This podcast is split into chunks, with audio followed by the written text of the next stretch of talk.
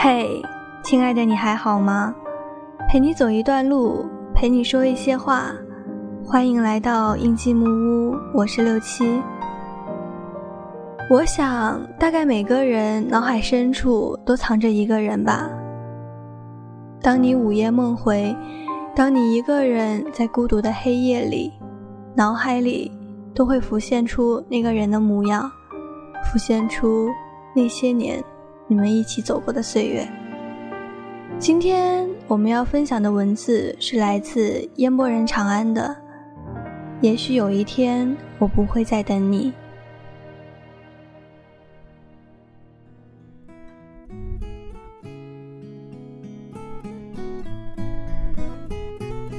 井盖刚来我租的房子的时候，和我有过一场对话。我带他去看厨房，厨房挺大的。我说很干净吧？我刚打扫过，什么都…… 你妈逼的蟑螂啊！不是蟑螂！我迅速的把地上那一小块污渍擦去。嗯，可能是昨天漏掉了。我尴尬的说。井盖笑笑，还好。他说，再看卧室。卧室也挺大的，我说很干净吧？我请了家政，你别老看天花板，那是之前下雨泡的。顶层嘛，有点渗水，后来重铺过楼顶，放心，不会往下掉墙皮。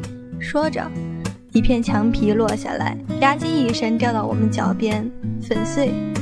嗯，可能是前两天下雨吧？我尴尬地说。井盖又笑笑，还好。他说。完了完了，这破屋租不出去了。走回客厅，我已经不好意思再说话。井盖儿自己环视了一圈屋子。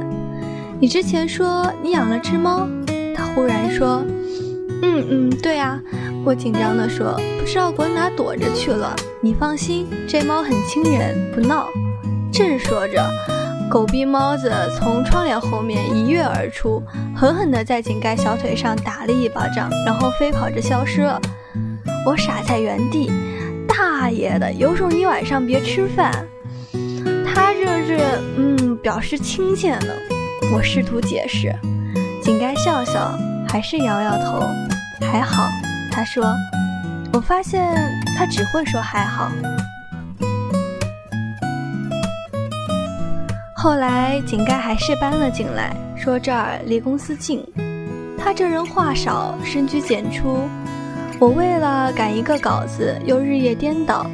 合租一个月，我和他总共就说过两句话：“井盖啊，衣服洗好了，收衣服了。”“井盖啊，水电费交一下。”所以这一个月的时间，我除了知道他是男的，比我大一岁。在一家互联网公司工作，其余一概不知。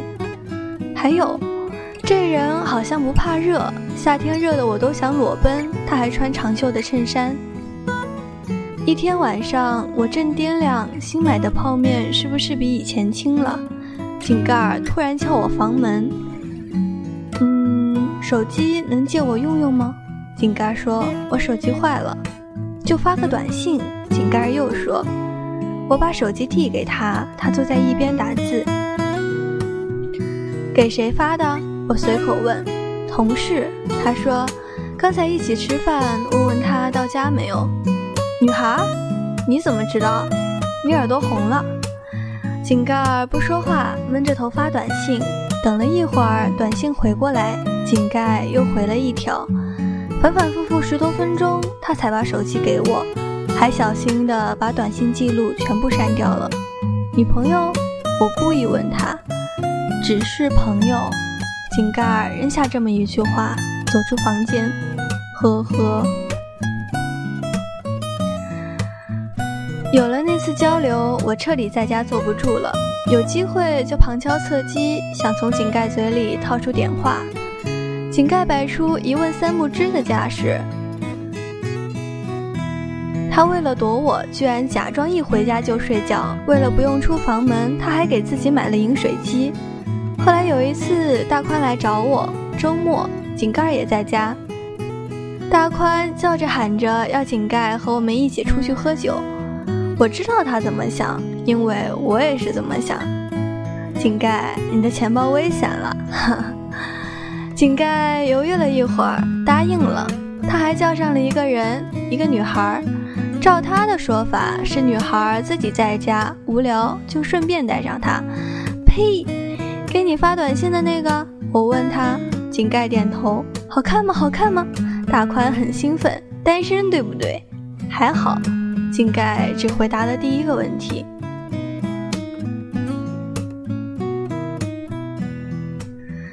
女孩很漂亮，不显山不露水的那种漂亮，就是看上去不太高兴。这种脸色我见过。所有以为男的叫自己出去是二人约会，却发现是一群人喝大酒的女孩，脸上都是同样的表情。大宽也看出来了，为了缓和气氛，他讲了个笑话。我有一个朋友，前两天车坏了，你们知道怎么个坏法吗？大宽说，他的车每次关上一扇门，都会自动打开一扇窗。女孩面无表情，我和井盖裹了裹身上的衣服，是不是很好笑啊？大宽乐不可支。还好，井盖说。女孩根本不理大宽，不停地和井盖说话。井盖，你看看这个衣服好不好看？女孩用手机打开一个网购的页面，黑色是不是和我不太搭？井盖匆匆扫一眼，还好。他说：“哦，对了，你是不是看过最近新出的那部电影了？怎么样，值得推荐吗？”女孩又问：“还好。”井盖说：“你们部门上次旅行去的是哪呀？好不好玩？”女孩接着问：“还好。”井盖又说：“为了少说话，他拼命喝酒。我和大宽没事儿干，故意给他点烈酒，不加冰。井盖拿过来看都不看，一口喝下去。后来他醉得一塌糊涂。我打车带他回家，哦，还从他的口袋里拿出钱包，打算付了四个人的酒钱。结果发现女孩已经付过了。唉，多好的一个姑娘！”临走的时候，女孩又叫住我：“这个你装着。”她塞给我一个小纸包，解酒的，回去让她喝了吧。你是不是喜欢他？我忍不住问。女孩看了我一眼，很惊讶：“你怎么知道？”靠，是头驴都看出来了好吗？女孩没说话，轻轻伸出手去拉了一下井盖的手，五秒钟，然后他打车离开。我忽然觉得很愧疚，好像说了什么不该说的话。大宽坐在地上，还在念叨：“关上一扇门，自动打开一扇窗。”大宽，你真的是够了。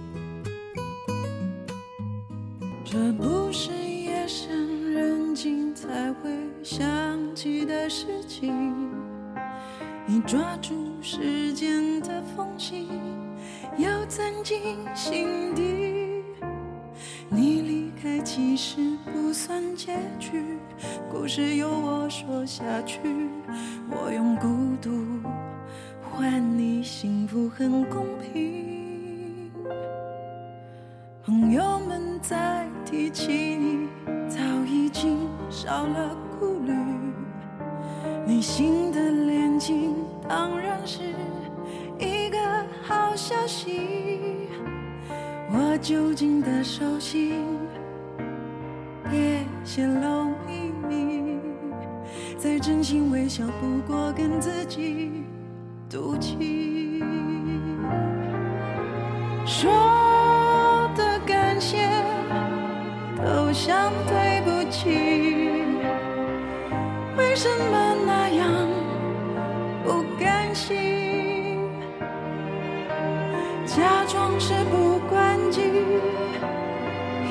有什么意义？庆幸遗憾未曾陪伴你。说了再见，别想对不起。没什么应该可惜。我不是不前进。我只是在反省，明明分开只是小事情。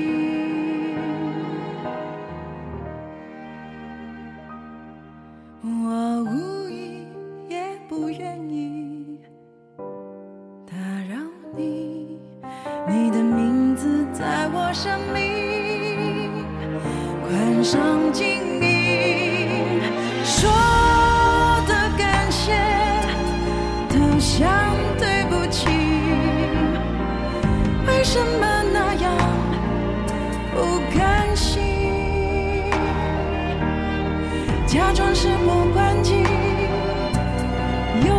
什么意义？庆幸遗憾未曾陪伴你，说了再见，别想对不起，没什么应该可惜？我不是不前进，我只是在反省。明明分开只是小事情，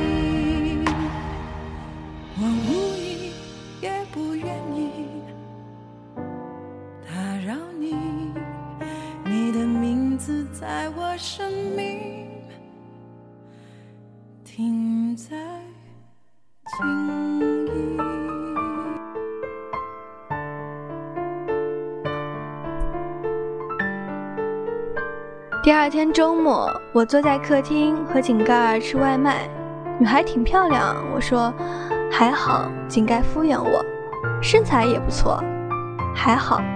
他说他喜欢你。井盖儿被米饭呛了一下，这么好的机会不要错过，我劝他。井盖不吭声，过了半晌才开口说：“我不能喜欢他，为什么？”我惊讶于这个莫名其妙的回答。你是佛门弟子，清教徒？你刚从泰国回来，还是你喜欢男人？我下意识地抓起一件外套。井盖摇头，想了想，又摇头，不能喜欢他。他重复道，起身把外卖盒子扔进垃圾箱。神经病！他似乎也和女孩说过同样的话，不知道女孩怎么想。女孩有时候晚上给他发微信，睡不着也发，井盖儿只是看不回。女孩找不到他就找我，我很乐意和他聊，反正聊聊又不用花钱。可惜女孩说来说去都是井盖的事。你说他为什么不能喜欢我啊？女孩问。大爷的，我怎么知道？他心里有伤，我骗他。前女友把他甩了，半年还没恢复过来呢。我可以等，女孩说：“等个毛啊！”我说：“好男人多的是，也许你身边就有一个好男人，也是单身，你不考虑考虑？”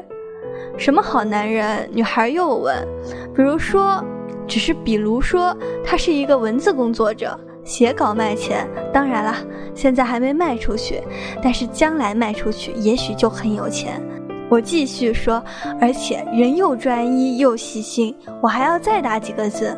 发现女孩把我拉黑了。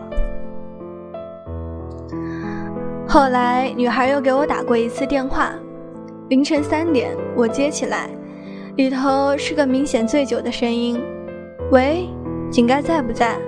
在不在？”女孩在电话里喊：“让他听电话。”大姐，现在三点啊，正常人都睡了。我说：“那你为什么不睡？”女孩又喊。老子失眠不行吗？老子睡不着，招谁惹谁啦？你肯定是想姑娘睡不着。女孩得寸进尺，滚！我挂电话了。我怒吼，叫井盖接电话。女孩说：“我要问他，我要问他到底喜不喜欢我。你为什么不直接问他？”我问。女孩声音忽然低了，我不敢。她说。万一他说不喜欢我怎么办？万一我们连朋友都做不成了怎么办？女孩连声说：“你懂吗？你一定懂的，对不对？”我没说话。其实我没醉。女孩又说：“不是说酒可以壮胆吗？”女孩接着说：“如果我醉了，是不是就有胆量面对这个问题了？可是我喝了很多很多酒，还是不敢。我还是不敢啊。”电话那头突然没有了声音，我慢慢转紧手机，保持着一个姿势许久，直到对方挂断电话。那之后很长一段时间，我没再听井盖说起他，他也没再找过我。我和大宽仍然时不时怂恿井盖去喝酒，有时候女孩会去，他酒量比我们三个都好，往往喝到最后只有他还清醒。他帮我们付酒钱，每次散伙之前都会给我一包醒酒的药，交代我一定让井盖喝。我反而有些过意不去，和井盖说：“是不是买点什么东西答谢他一下？毕竟酒也不便宜。”井盖说：“他每次都会把钱还给他，不太好吧？”我说：“不想欠他的。”井盖说：“他赚钱也不容易，你可以肉偿啊！”我兴奋地说。井盖摇头：“我不能喜欢他，真的不能。”之后又是很长一段时间。有一个月，我们喝了三次酒，女孩都没来，不知道是什么原因。我不问，井盖也不说。再后来有一天我回家，居然看到井盖坐在客厅门前摆着一打啤酒。来喝酒吧，井盖说，脸色很严肃。我走过去坐下，打开一瓶啤酒。他结婚了，井盖突然说，我心里一惊。从井盖断断续续的陈述里，我大概明白了是怎么回事儿。女孩家里催婚，又觉得她一个人在北京混不出什么样子，就火速给他包办了婚姻。女孩有没有为此吵闹，我不知道，只知道她上个月辞职回了老家，昨天结婚，嫁给了当地的一个公务员。她辞职的事儿，甚至没有和井盖说。井盖只看到了一张空空的桌子，两天后，那张桌子又坐了新人。井盖给他打电话不接，给他微信不回，两个人瞬间角色颠倒。直到这天傍晚，女孩给井盖发来一长串语音：“你听过了？”我问。莹莹有些兴奋：“哎，这么狗血的剧情，太喜欢。”井盖点点头，然后从头开始播放。女孩的声音听上去很平静。井盖，我结婚了，昨天刚刚办完婚礼。对不起，我辞职的事儿没有和你说，我不知道该怎么说。在北京，我过得很开心，倒别太伤感了。以后想再见见你就难了吧。不过我拉过你的手，虽然你不知道，那五秒钟对我来说很幸福。你又不说话，你老是不说话，你说我该高兴吗？从二十四岁到二十六岁，我喜欢了你两年呢。两年，对我这个年龄来说，也许已经很长了吧。可是我想一直一直喜欢你啊。一直一直，从年轻到年老，很喜欢的那种喜欢。我真的很想再等等你。也许，也许等一段时间你就会喜欢我了。但是，我等不起了。很长的时间的沉默，然后女孩说了最后一句话：“谢谢你，谢谢你。”让我喜欢了你这么多年，谢谢你，允许我一直在你身边。井盖把这些话从头播放一遍，然后又一遍。其实你也喜欢他吧？我问他。井盖不说话，他默默地挽起袖子，给我看他的胳膊，我才知道。他为什么天天穿长袖衬衣？他胳膊上有个纹身，纹着一个“丝”。这是我前女友的名字。井盖说：“我靠，居然猜对了！原来他真的有前女友。为什么分手？”我问。井盖摇摇头，很多原因。他说：“我想过很多次要把这个纹身洗掉，但每次都在最后的时候下不了决心。我忘不了他，井盖说，有时候我能梦到他，梦到他回来了，和我在一起。如果我不能忘掉他，又怎么去喜欢别人？井盖语气平静，这样不是对另一个人不负责任吗？说到最后一个字，他已经有些说不下去。但是你还是喜欢他的吧？我又问。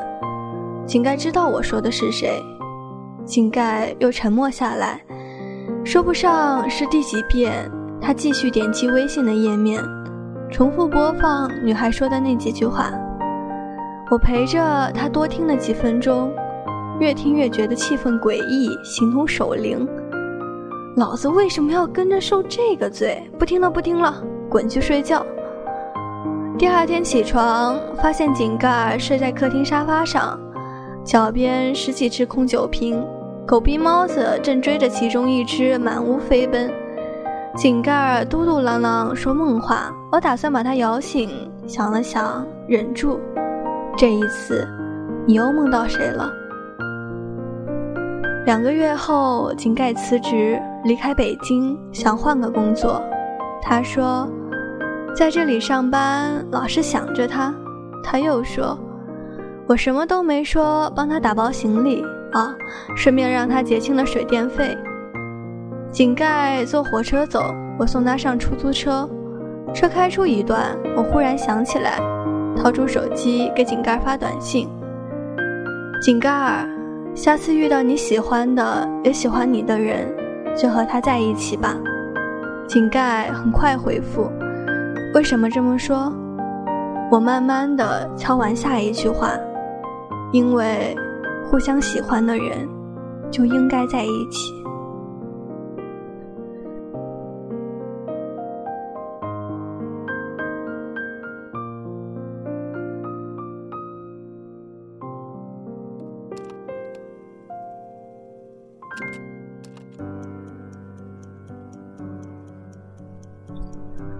念说：“当你想念一个人的时候，尽情去想念吧。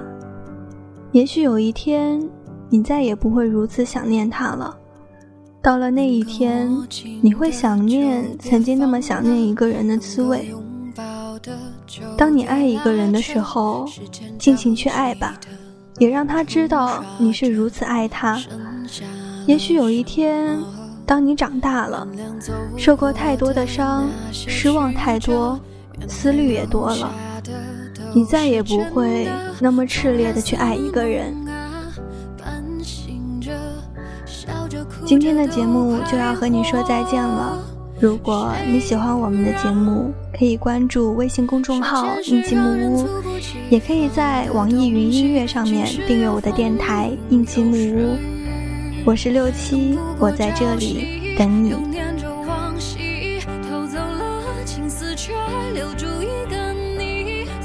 是一场有去无回的旅行，好的坏的都是风景。别怪我贪心，只是